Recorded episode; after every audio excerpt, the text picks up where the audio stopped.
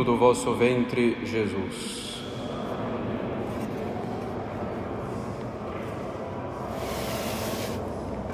Podem sentar-se.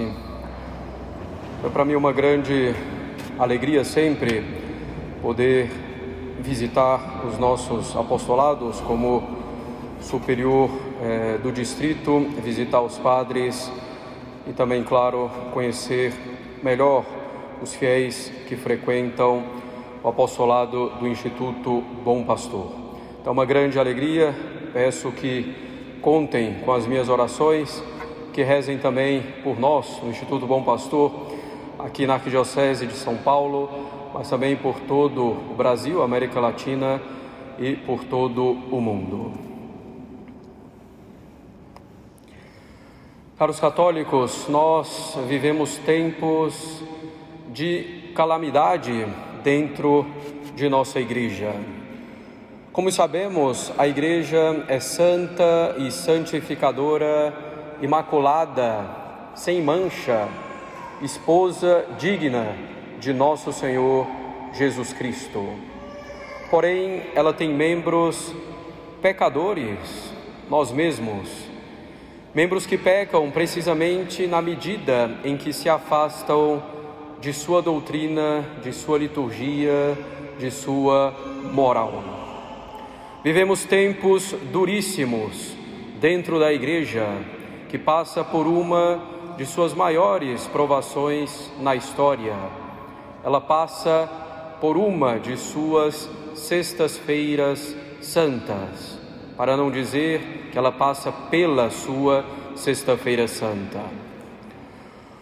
Muitos querem mudar a constituição divina da Igreja, fazendo dela uma sociedade igualitária, colegial, outro nome da moda que se queira dar, como se Cristo não a tivesse instituído como uma sociedade hierárquica, monárquica.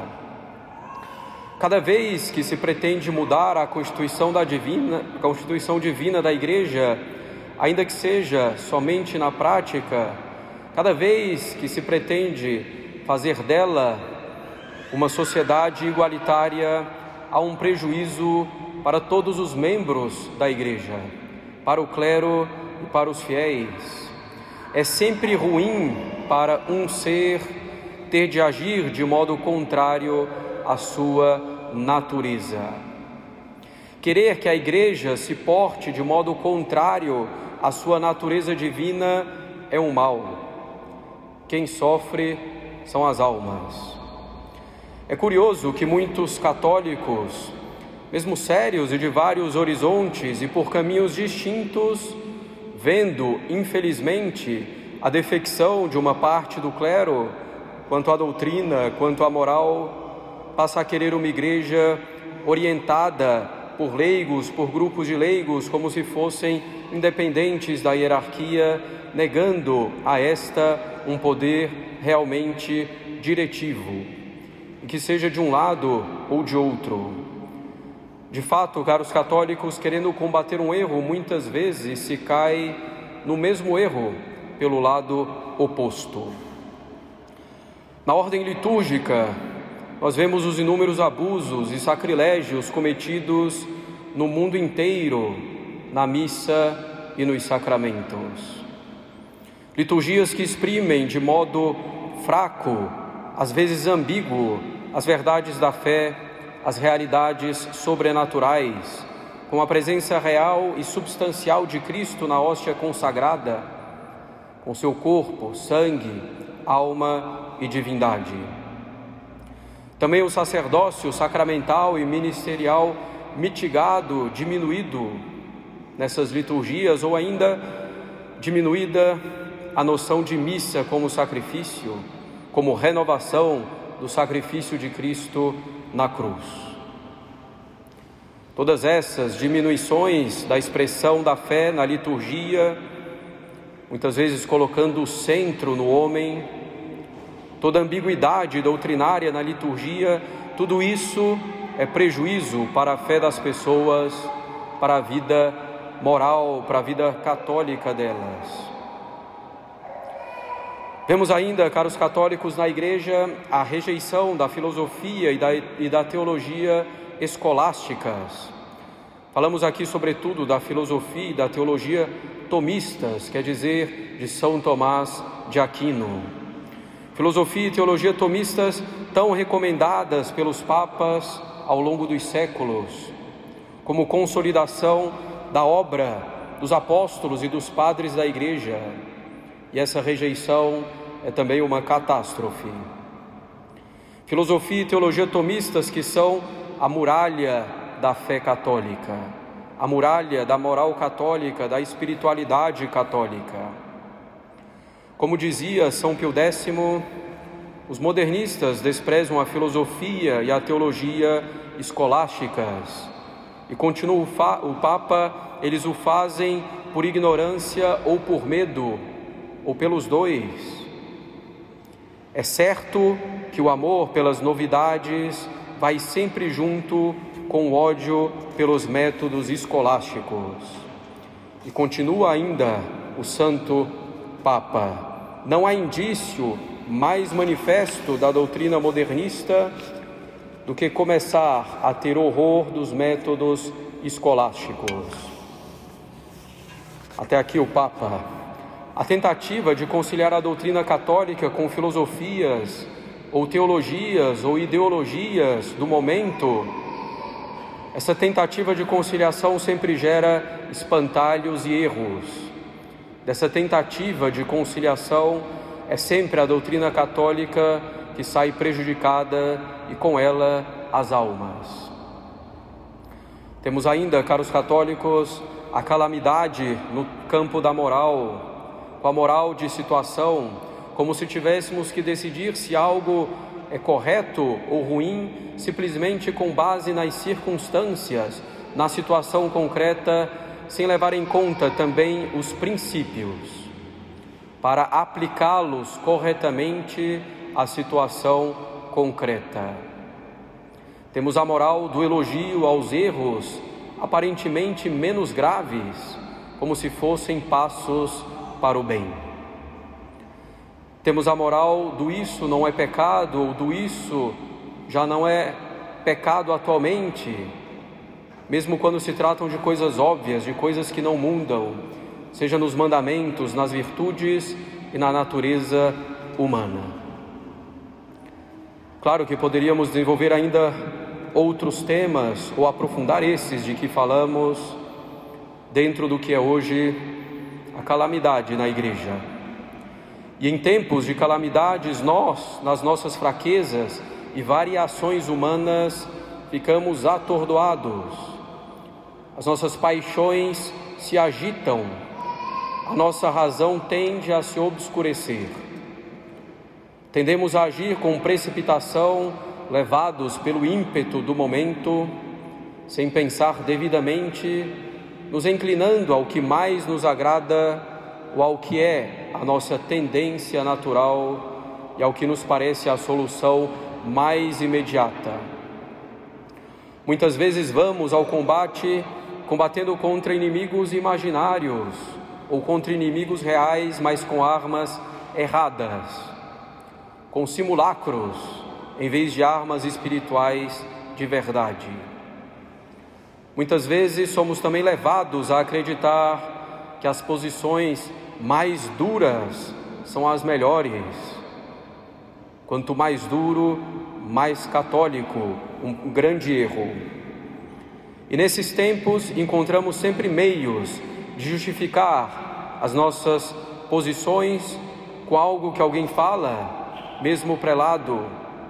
Como cana agitada, vamos sendo levados pelos acontecimentos e podemos ficar perdidos entre tantas coisas que são ditas e apresentadas.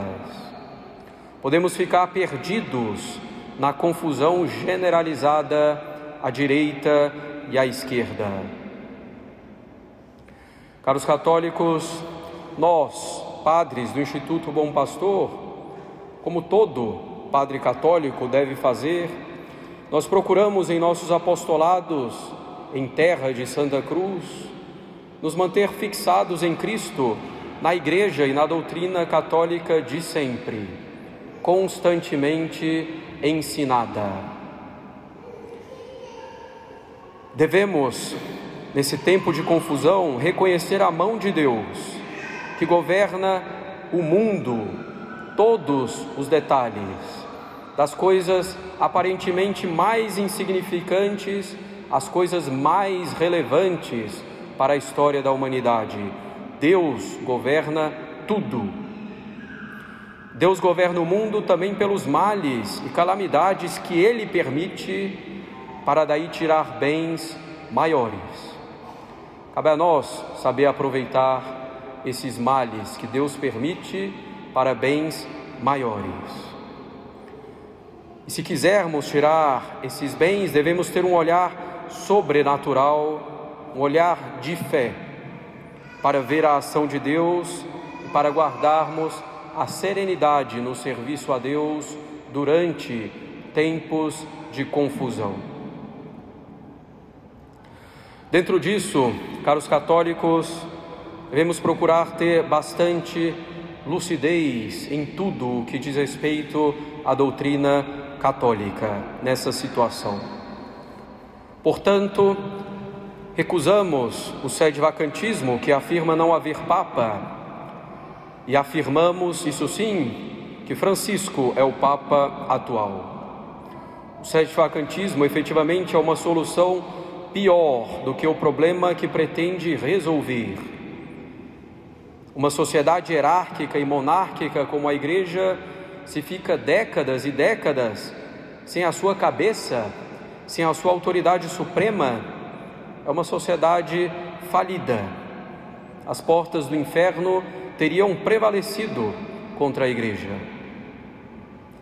Também elucubrações de que o Papa Bento XVI teria renunciado a somente parte do poder papal ou que a sua renúncia foi inválida.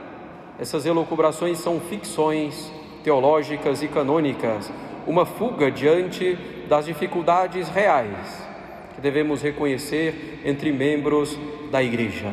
O Papa Francisco é o Papa. Na moral, em todos os campos, caros católicos, procuramos favorecer uma moral que é não somente uma moral de evitar os pecados, que é não somente uma moral de regras, boas e necessárias, mas procuramos ir além. Favorecemos uma moral de virtudes, uma moral de perfeição católica. Essa é a moral católica que não se reduz a apenas um aspecto ou outro. Uma moral solidamente baseada na teologia dogmática uma moral baseada solidamente na natureza humana e na revelação. Nas situações novas e difíceis que sempre aparecem ao longo do tempo, é preciso agir com prudência, reflexão, com os princípios da boa teologia moral, considerando os ensinamentos constantes da Igreja. Não podemos, caros católicos, nos acovardar em manter a moral católica. Como padres do Instituto, devemos permanecer vigilantes para não ficarmos nem aquém da moral católica e também para não irmos além dela. Não devemos ter medo, por exemplo, de falar da decência nos trajes, da devida prudência no namoro e no noivado, de afirmar a generosidade quanto aos filhos e a educação deles não devemos ter medo de falar da possibilidade de se receber com certas condições uma vacina que tenha os morais na sua fabricação. Não devemos ter medo de afirmar que é pecado mortal faltar à missa de domingo ou de afirmar que muitas das diversões modernas, como filmes e séries, são incompatíveis com a vida cristã. Não devemos ter medo de favorecer verdadeiramente a santidade, de indicar a vida de oração e a meditação católica como meios para isso. Não podemos, caros católicos, nos calar diante da corrente que surge no chamado mundo conservador da primazia da guerra cultural ou política, a primazia é da guerra espiritual. Como diz São Paulo, combatemos contra os poderes das trevas. As calamidades vêm dos pecados. Se queremos melhorar, devemos deixar os pecados, devemos abandonar os pecados e procurar viver santamente no nosso dia a dia, na nossa vida, no nosso estado de vida. Para procurar a santidade do maior número, é preciso que a fé católica seja solidamente ensinada, bem como a moral católica. É preciso favorecer a vida de oração. É preciso que o maior número viva catolicamente, lutando a verdadeira batalha pela santificação, com as suas eventuais quedas, mas lutando sempre, sem se esconder atrás de batalhas políticas ou culturais ou virtuais. A guerra é espiritual em primeiro lugar. Muitos católicos, entendendo talvez mal a passagem em que Nosso Senhor diz que os filhos das trevas são mais espertos que os filhos da luz, querem utilizar os mesmos métodos dos filhos das trevas em tudo. Não percebem que muitas vezes a utilizar, a utilizar os métodos deles, já estão usando as ideias e os princípios errôneos que estão por trás das ideias.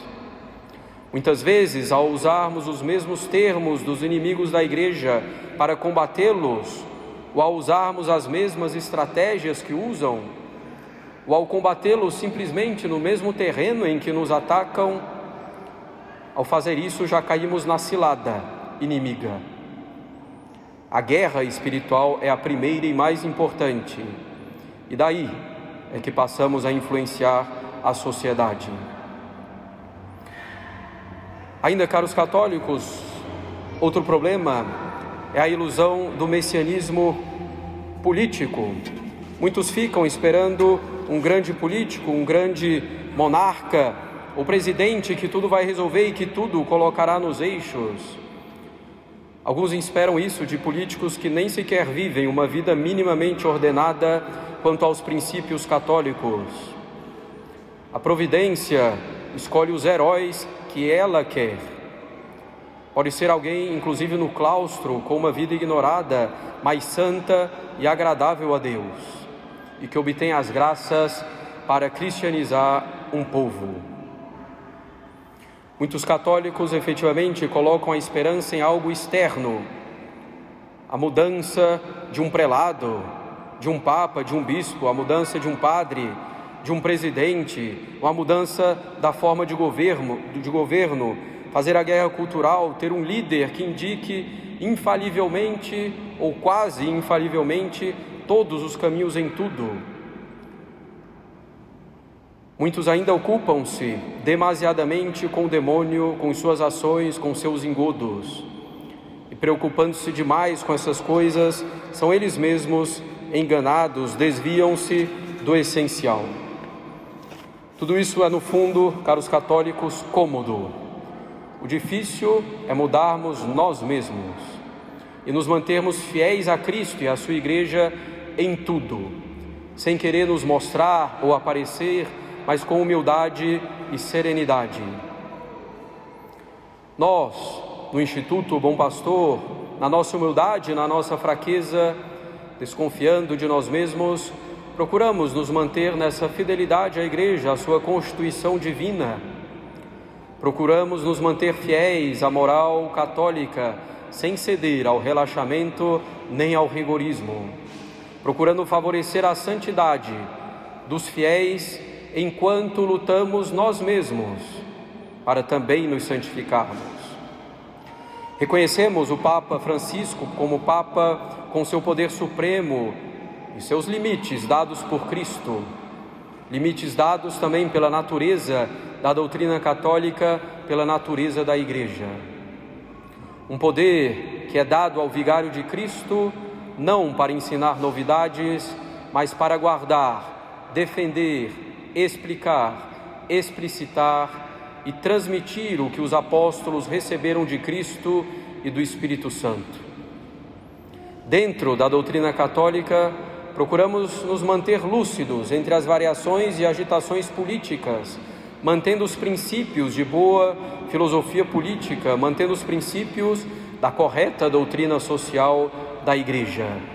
Sem messianismos, sem ficarmos esperando um grande líder eventual que tudo mudaria, mas procurando levar cada um a fazer ordenadamente a parte que lhe cabe, raciocinando com prudência, com fortaleza, com justiça, sem excessivos cálculos humanos.